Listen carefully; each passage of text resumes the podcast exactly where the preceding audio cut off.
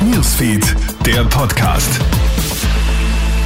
Schönen Nachmittag aus der Krone Nachrichtenredaktion. Felix Jäger hier mit deinem News Update. Nach Österreich will jetzt auch die Schweiz dem europäischen Luftverteidigungssystem Sky Shield beitreten. Die Schweiz will am Freitag eine entsprechende Absichtserklärung unterschreiben. Das Schweizer Verteidigungsministerium betont, dass eine Beteiligung auch für neutrale Staaten in vielen Bereichen möglich ist. Derzeit umfasst die Sky Shield Initiative 17 Länder. Wird Homeoffice jetzt etwa zum Outdoor-Office? Die Regierung plant jetzt Nachbesserungen bei den Homeoffice-Regeln. Laut einer Umfrage unter Arbeitnehmerinnen und Arbeitnehmern wird nämlich die Begrenzung auf die eigene Wohnung als zu einschränkend empfunden.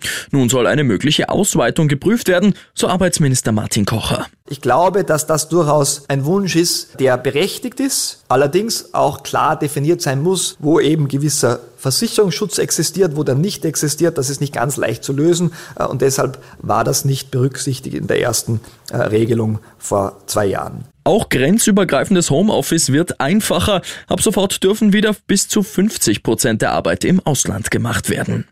Und pünktlich zum Ferienbeginn wird Tanken in Slowenien und Kroatien teurer. Sowohl Diesel als auch Benzin steigen um zwei Cent pro Liter. Zudem gilt jetzt ein zweistufiges Preismodell. Nur abseits der Autobahnen gilt weiterhin eine Preisdeckelung. Die Preise auf den Autobahnen können sich wieder am freien Markt bilden. Ich wünsche noch einen schönen Dienstag.